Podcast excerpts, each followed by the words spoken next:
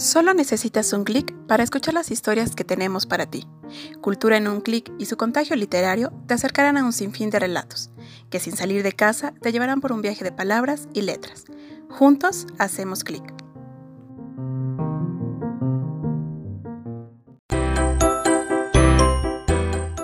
¿Ya están listos para seguir con esta gran aventura del principito? Muy bien, porque para hoy tenemos preparados los capítulos 4 y 5. No se los pueden perder. Comenzamos. De esta manera, supe otra cosa importante.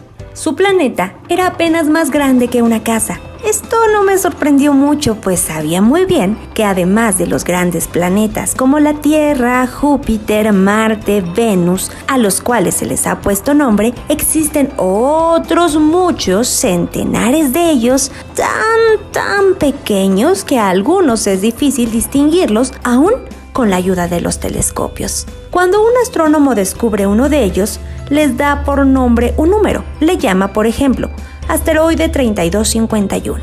Tengo suficientes razones para creer que el planeta del principito era el asteroide B612, el cual, por medio del telescopio, solo ha sido visto una vez por un astrónomo turco en 1909. Este astrónomo, aunque demostró su descubrimiento en un Congreso Internacional de Astronomía, nadie le creyó por su extraña manera de vestir. Ya saben, las personas mayores son así. Felizmente, para la reputación del asteroide B612, un dictador turco obligó a su pueblo vestir a la usanza europea. Entonces, en 1920, ante otro congreso, el astrónomo volvió a dar la noticia de su descubrimiento y como lucía un traje muy elegante, todo el mundo aceptó su demostración. Si les he contado estos detalles sobre el asteroide B612 y hasta les he confiado su número, es por consideración a las personas mayores. A los mayores les gusta mucho las cifras y esas cosas. Cuando se les habla de un nuevo amigo, Jamás preguntan cosas esenciales como no tenía su voz, qué juegos prefiere, o si te gusta o no coleccionar mariposas. En cambio preguntan, ¿qué edad tiene? ¿Cuántos hermanos? ¿Cuánto pesa? ¿Cuánto gana su padre? Solamente con estos detalles creen conocer a la gente.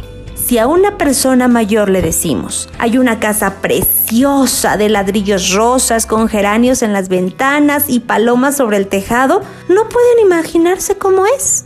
Es preciso decir, hay una casa que vale tantos millones de pesos. Entonces exclaman entusiasmados, ¡oh, qué hermosa es! Si les decimos la prueba de que el principito ha existido es que reía, era encantador y quería un cordero, no lo entienden ni lo creen aunque querer un cordero sea una prueba irrebatible de existencia. Las personas mayores encogerán los hombros y nos dirán que nos comportamos como niños. Pero si les decimos el planeta de donde viene el principito es el asteroide B612, quedarán totalmente convencidas y no dudarán más.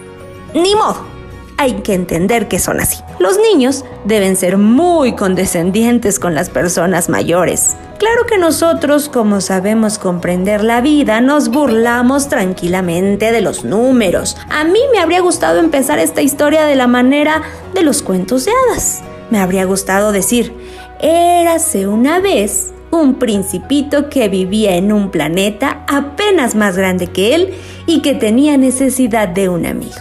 Para aquellos que comprenden la vida, esto hubiera parecido más real. No me gustaría que mi libro fuese tomado a la ligera. Siento tristeza al acordarme de mi amigo. Hace ya seis años que él se fue con su cordero y si intento describirlo aquí es solo con el fin de recordarlo bien. Tener un amigo es un verdadero privilegio. Y si uno se olvida de ellos, se corre el riesgo de volverse como las personas mayores, que solo se interesan por las cifras y los números. Para evitar esto, he comprado una caja de lápices de colores. Es muy duro a mi edad ponerse a dibujar, cuando en toda la vida no se ha hecho más que boas abiertas y boas cerradas a la edad de 6 años. Trataré de hacer retratos lo más parecido que me sea posible, aunque no estoy muy seguro de lograrlo. Saldrá bien y otro quizá no tanto. En las proporciones me equivoco también un poco.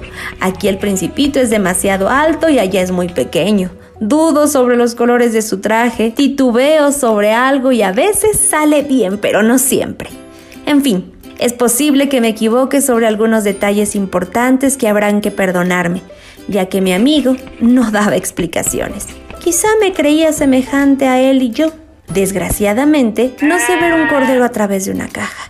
Es posible que ya sea un poco como las personas mayores. Debo haber envejecido.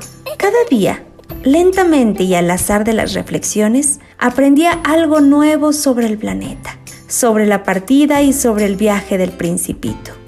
Fue así como al tercer día conocí el drama de los baobabs. Fue también por el cordero y preocupado por una profunda duda cuando el principito me preguntó, ¿es que los corderos se comen los arbustos? Sí, es cierto. ¡Ah, qué contento estoy! No comprendí qué importancia tenía para él que los corderos se comieran los arbustos, pero el principito añadió, entonces se comen también los baobabs. Le hice comprender que los baobabs no son arbustos, sino árboles tan grandes como las iglesias, que incluso llevando todo un rebaño de elefantes no lograría acabar con un solo baobab.